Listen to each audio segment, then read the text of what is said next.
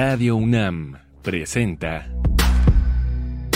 Un espacio para el diálogo y la suma de ideas. Escuchar y escucharnos. Construyendo igualdad.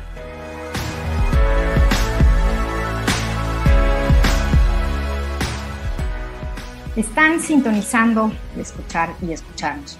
En este programa, nuestro intento es el de construir igualdad y llevamos ya un largo camino, siempre acompañados, acompañadas por ustedes, por las personas que nos sintonizan. Bienvenidas, bienvenidos, bienvenides. Hoy vamos a hablar sobre la violencia hacia las mujeres, específicamente sobre una opción en caso de violencia que se llama medidas urgentes de protección porque casi siempre hablamos ¿no? de la violencia muy, muy abstracto y decimos denuncia, denuncia o dile a tu compañera, a tu amiga, a tu familiar que denuncie. Pero esta es una, una ruta a seguir. Vamos a dar algunos pasos y vamos a dar información. Entonces, por favor, muy atentas, atentos. Esperemos no tengan que recurrir a las medidas urgentes de protección, pero en algún momento pueden ser algo muy importante para alguna persona de su vida. Y para ello invitamos hoy a Angélica Patlán Mujica. Angélica es abogada y ella nos va a platicar un poco sobre violencia de género y específicamente sobre las medidas urgentes de protección. Angélica, bienvenida a este programa. Muchas gracias. Bueno, me presento rápido. Soy egresada de la Facultad de Derecho de, la UNAM. Trabajé en Fundación Murey también estuve en la Fiscalía de Niños, Niñas y Adolescentes, anteriormente Procuraduría General de Justicia del Distrito Federal, y actualmente trabajo directamente con mujeres que viven violencia en Secretaría de las Mujeres, principalmente como abogada de las mujeres en un inicio, posteriormente en el área de medidas de protección como encargada, después como líder coordinador en casa de emergencia para mujeres que viven violencia familiar y actualmente estoy como jefa de unidad departamental en coordinación con abogadas de las mujeres que se encuentran en agencias del Ministerio Público. Muchas gracias, Angélica. Gracias. Entonces, tú no has visto nada más números, tú conoces en vivo y en directo a mujeres que han sido víctimas de, violencia y has acompañado en muchos sentidos en tu trayectoria profesional. Así es, principalmente como lo, acabas de, de, comentar, en los inicios de carpetas de investigación y pues ahora trámites de medidas de protección ante juez. Tenemos como introducción hoy un poema. Este poema habla sobre la violencia y se llama Duele. Es un poema de Inmaculada Chacón. Ella nació en Badajoz, en España, en 1954 y más conocida como Inma Chacón, narradora y poeta española. Y vamos a escucharlo en la voz de María Sandoval.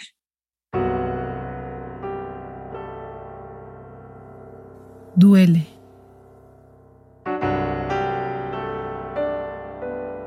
Se me ha incrustado como hielo en la roca y me rompe desde dentro, desde el primer beso hasta la última caricia convertida en sangre. Y duele. Duele cuando me lo arranco, cuando tiro de él apenas sin fuerzas con las que levantarme cuando reniego de los pasos que no di, mientras se filtraba por cada uno de mis huecos para invadirme en silencio. No soporto pensar en los días y en las noches que no corrí, en los golpes que no esquivé, en los gritos que se ahogaron antes del llanto, y duele que vuelva a ser agua, que las heridas se abran para expulsar las agujas con las que me cosía la boca.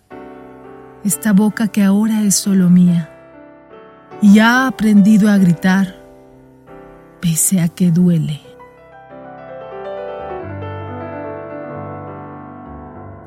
Inma Chacón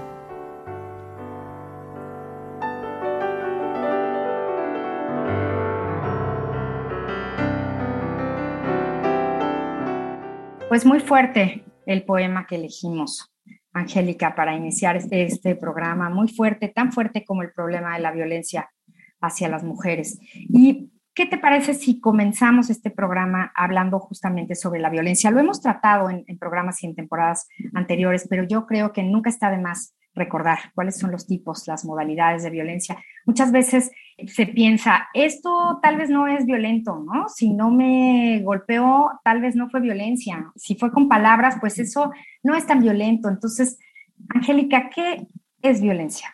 Primero, quiero comentarles que la violencia es toda acción o omisión que, que una persona utiliza para conseguir un fin o para dominar a alguien o imponerse. Sin embargo, nosotras como trabajadores, bueno, al menos yo y la Secretaría de las Mujeres, nos enfocamos en la violencia contra las mujeres, la violencia de género, que es toda acción o omisión que es basada en su género y deriva un uso, un abuso de poder y tiene como un objeto el resultado de dañar el sufrimiento físico, psicológico, patrimonial, económico, sexual, derecho contra los derechos reproductivos y puede llegar hasta la muerte. Entonces, pues la ley de acceso eh, establece los tipos de violencia, los cuales son violencia psicoemocional, que es toda la, acción o la omisión que va a desvalorar, te va a intimidar, va a controlar tus acciones, comportamientos y decisiones.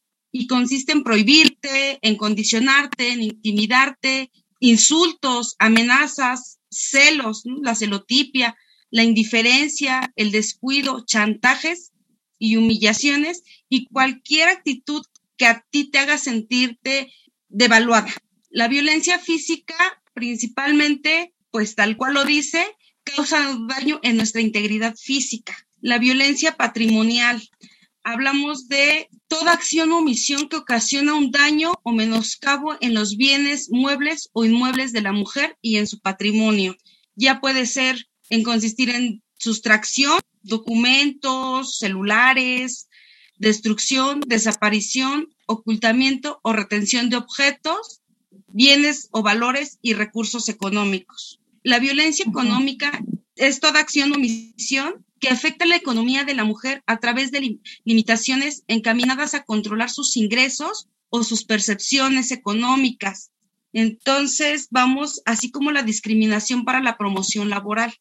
Esto es la violencia económica. Existe también la violencia sexual, como lo, lo mencioné anteriormente, que es toda acción o omisión que amenaza, pone en riesgo o lesiona la libertad, seguridad, integridad y el desarrollo psicosexual de la mujer, como miradas, palabras lascivas, hostigamiento, prácticas sexuales y acoso, violación, explotación sexual comercial y la trata de personas. Y también tenemos la, la, violencia contra los derechos reproductivos. Toda acción o omisión que limite o vulnere el derecho de las mujeres a decidir libre y voluntariamente sobre su función reproductiva en relación con el número y espaciamiento de, los hijos, acceso a métodos anticonceptivos de su elección, acceso a una maternidad elegida y segura. Y a los mismo también, bueno, son los accesos a los servicios de aborto seguro que están previstos en el marco legal. La violencia obstétrica, esta, estas violencias son agregadas con posterioridad. Ha habido reformas en la ley de acceso. Y la violencia obstétrica es toda acción o omisión que provenga de una o varias personas que proporcionen atención médica o administrativa en un establecimiento privado o institución de salud pública del gobierno de la Ciudad de México, que dañe, lastime o denigre a las mujeres de cualquier edad durante el embarazo, parto o puerperio. Okay. Y tenemos la violencia que es la violencia feminicida, que llegamos al, al final de, de toda la violencia, que es toda acción o omisión que constituye la forma extrema de violencia contra las mujeres, producto de la violación de sus derechos humanos y se puede culminar en la forma de muerte violenta de la mujer. Actualmente se agrega una fracción más a la ley de acceso como la violencia simbólica. Actualmente, bueno, con todo esto de, de las tecnologías, empieza también la, la violencia y esta violencia simbólica es la que a través de patrones estereotipados, mensajes, valores o signos transmitan y reproduzcan dominación, desigualdad y discriminación en las redes sociales. Todo esto para hacer la subordinación de la mujer en la sociedad. Estos son los tipos de violencia que actualmente se encuentran en la ley de acceso. Podemos sufrir violencia de todas esas formas, pero en tu experiencia, Angélica, ¿quiénes son los violentadores de las mujeres? ¿En dónde hay más violencia? Ay, pues mira, la realidad es que La violencia principalmente tiene su fuente en casa. Desafortunadamente, y ahora con la pandemia que estamos viviendo, para muchas mujeres el estar en casa es, es complicado, ¿no? Porque pues no puedes salir a pedir esa ayuda o los agresores están más tiempo en casa. Las cuestiones, lo comentábamos, la cuestión económica ha generado mucha violencia, principalmente los agresores son esposos o concubinos. Es como la primera rama que hay. Posteriormente pueden seguir los padres, los hermanos, y bueno, en las familias que se viven en, comunidad, podríamos decirlo, pues son los primos, los tíos, los abuelos y después lo que sigue, pues son los violentadores en la comunidad, ¿no? Desconocidos. Vas en el metro, vas en, en transporte público, vas por la calle y bueno, gente que no conoces, desafortunadamente, pues se acreditan más la, la violencia física y la sexual. Entonces son justamente los, los hombres cercanos, que es todavía más, más fuerte. Y Así es. Elegimos, pensando un poco en esto, una canción para el día de hoy, para nuestra propuesta musical que se llama El final del cuento de hadas, de Chollín. Domingo Antonio Yang Moreno, que nació en Madrid en 1977, más conocido por su nombre artístico, El Chollín. Su nombre artístico es el nombre del dios de la serie de películas de animación japonesa, Urotsukidogi Chojin. Él es un rapero y compositor español, lo mismo escribe y protagoniza espectáculos teatrales que rapea y obtuvo en 2008 el premio Guinness World Records al MC más rápido, consiguiendo rapear 921 sílabas en un minuto con la canción Vocaliza. Su rap es para hacer pensar a la sociedad y dice el Chojin, este tema es uno de los más importantes de mi carrera. Nunca debió ser escrito. Este tema no debería existir.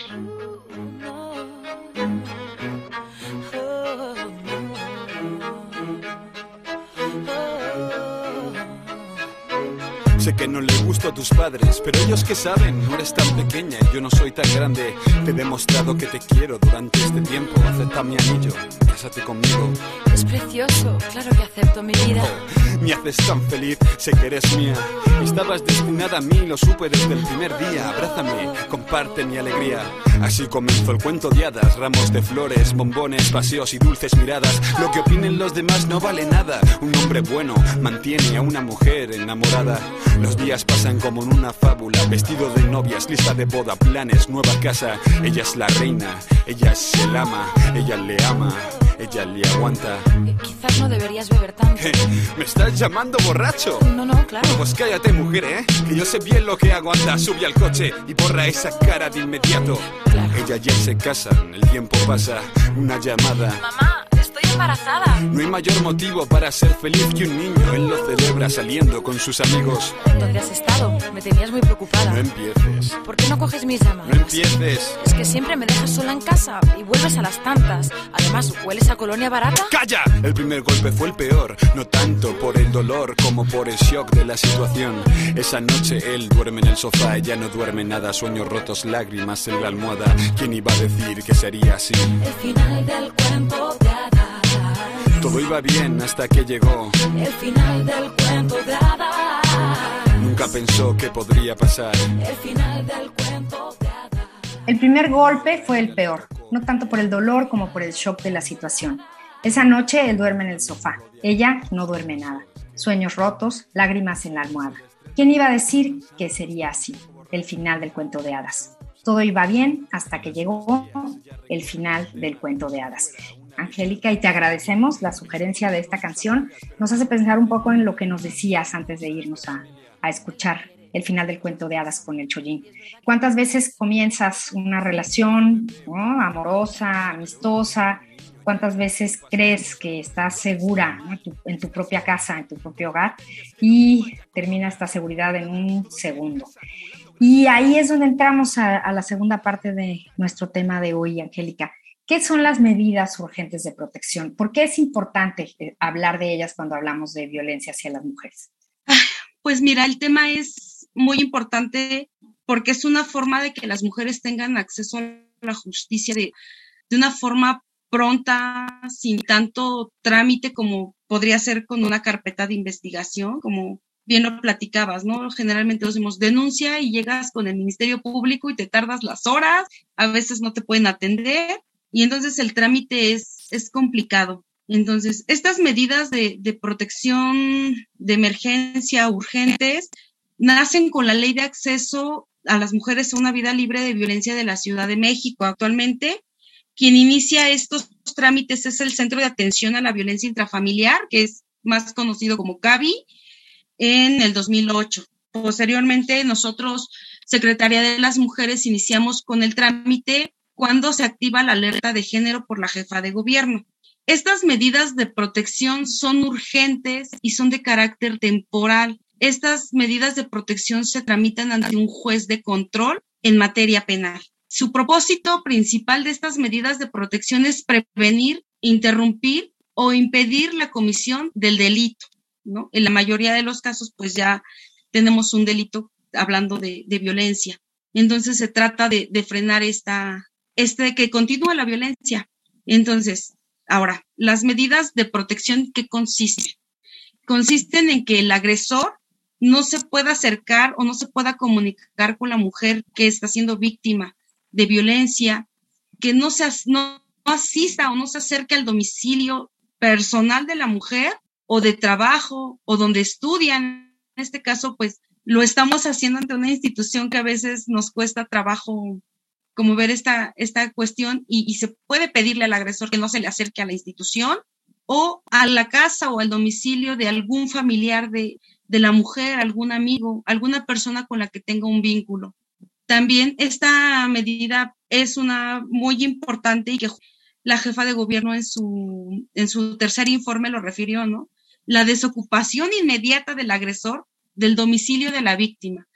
Como se refiere, ya no tiene que salir ahora la mujer de casa, sino lo que va a hacer el juez es solicitar que el agresor se vaya de casa para que ella se encuentre segura. Y no importa, no importa aquí, a veces decimos, ¿no? Es que, bueno, no es mi casa, es la casa de él. Aquí ya no importa o no hay que acreditar la propiedad. Simplemente si yo vivo violencia, puedo solicitar que el agresor abandone el domicilio. También consiste en prohibirle al agresor que realice conductas de intimidación o molestia a la mujer que es víctima. La entrega, otra, otra parte muy, muy importante es este, otra medida que se puede dar, la entrega inmediata de objetos de uso personal y documentos de identidad de la víctima o bien de sus hijas e hijos. Porque es importante, a veces nosotras, mujeres víctimas de violencia, salimos huyendo de casa y no sacamos documentos y tampoco tenemos por qué arriesgarnos a ir y nosotras solicitar esa documentación. Para eso existen las autoridades que nos apoyen en esta medida de protección muy importante porque acude Ministerio Público, acude, Policía de Investigación y personal del juzgado junto con una abogada de las mujeres, va en compañía, va en resguardo la mujer a sacar lo que le pertenece a ella, lo que la identifica a ella.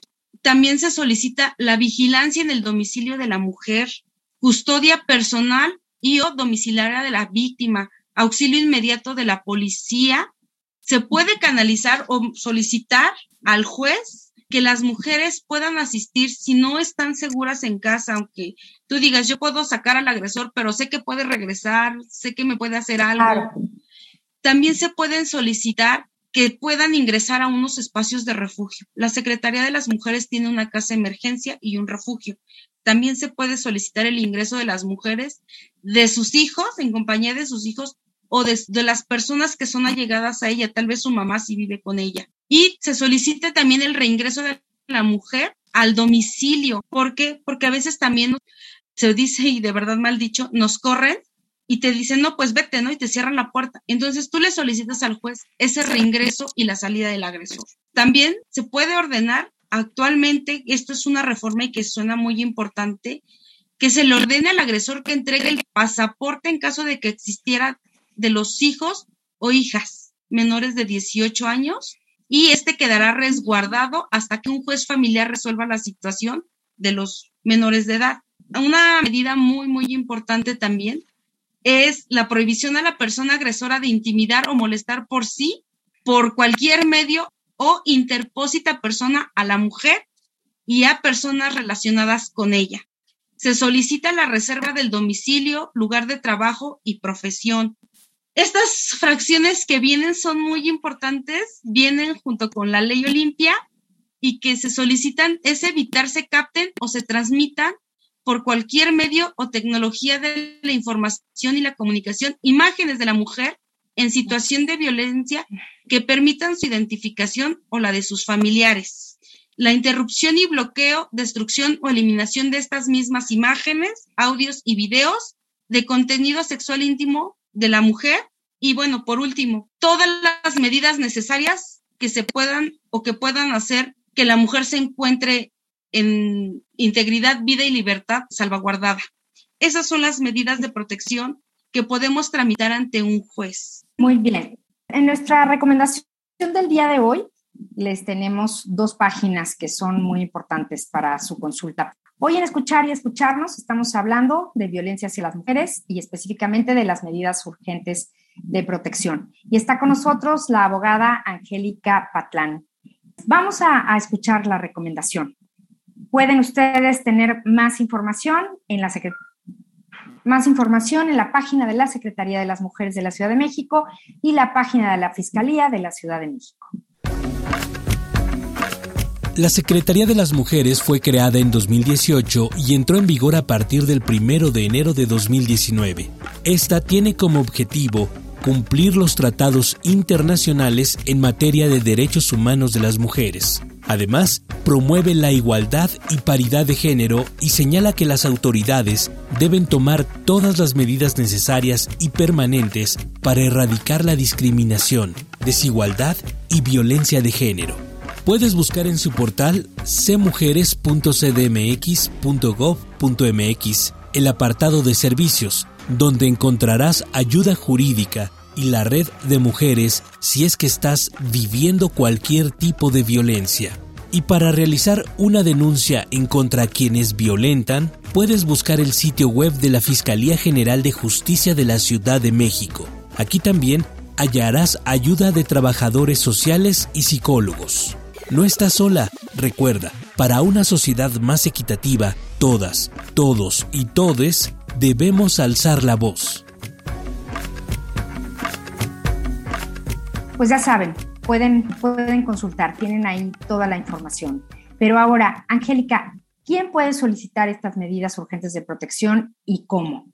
Mira, cualquier mujer que viva un evento de violencia puede solicitar medidas de protección. Estas medidas pueden acudir a la Secretaría de las Mujeres que se encuentra ubicada en Avenida Morelos número 20, Colonia Centro, y está el área de medidas de protección. Con las abogadas se solicita y de ahí ellas hacen una solicitud ante un juez de control en materia penal.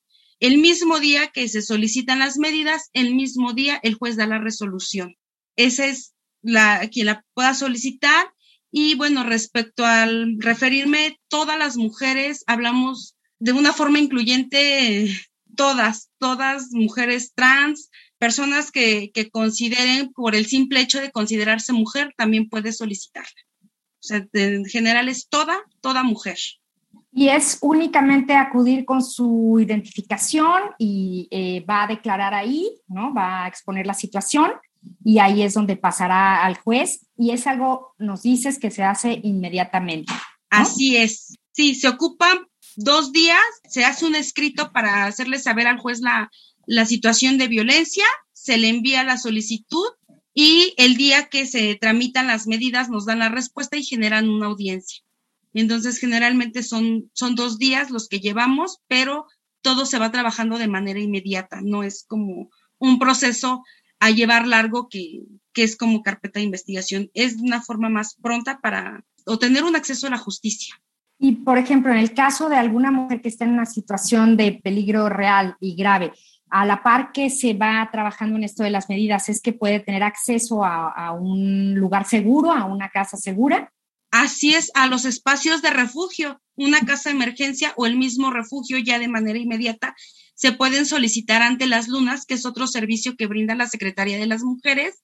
Ellos justamente hacen una canalización a los espacios de refugio para que ellas puedan estar en un lugar seguro. Estos espacios, pues los domicilios son inciertos, nadie lo sabe, entonces están en un lugar seguro. donde se les brinda atención psicológica, trabajo social y ayudas, que es el seguro contra la, violencia para que puedan generar un ingreso. Se les generan talleres y todo lo que podamos brindarles en los espacios de refugio. Igual, si requieren a la par de las medidas de protección un inicio a carpeta de investigación, en todas las fiscalías contamos con abogadas de las mujeres para que les apoyen al inicio de la carpeta de investigación y les representen en el inicio de la, de la carpeta en las fiscalías especializadas como es en delitos sexuales, violencia familiar y del adulto mayor, también hay abogadas de las mujeres. Entonces son servicios que, que se pueden obtener dentro de la Secretaría de las Mujeres. Bueno, hay un catálogo más amplio, lo podrán encontrar en la, en la página que se les recomienda, pero esto es básico los servicios que podemos dar y que van de la mano con medidas de protección. Y para terminar nuestro programa de hoy, Angélica, recomendaciones prácticas. Si nos escucha una mujer que esté sufriendo violencia o tenemos cerca a una mujer que esté sufriendo violencia, ¿qué les dirías? Ay, pues mira, lo más recomendable que yo les puedo decir es que lo platiquen con alguien, acudan a, a pedir ayuda, que no tengan miedo. Existe esta institución como Secretaría de las Mujeres que te cree que siempre va a estar creyéndote, no va a dudar de ti y siempre te va a brindar la ayuda que requieran. No están solas. Es como el consejo que, puedo darle, la recomendación. Asistan a, alguien que pueda brindarles protección. Muy buen consejo, Angélica. Alguien que te apoye, que te ayude y te acompañe. Pues muchísimas gracias. Gracias, Angélica Patlán, por acompañarnos. Se quedaron con los datos que diste, con la posibilidad de consultar la página de la Secretaría de las Mujeres de la Ciudad de México. Y en este programa estamos totalmente en contra de todo lo que no te deje ser libre o no te deje decidir. Y por supuesto decimos no a la violencia feminicida. Muchísimas gracias, Angélica. Hasta otra vez. Gracias. Y esto fue, gracias. Esto fue escuchar y escucharnos. Estamos construyendo igualdad, por supuesto, en contra de la violencia hacia las mujeres. En la producción, Silvia Cruz Jiménez y Carmen Sumaya, y aquí en los micrófonos soy María Amalia Fernández. Sintonícenos la próxima semana. Nos escuchamos.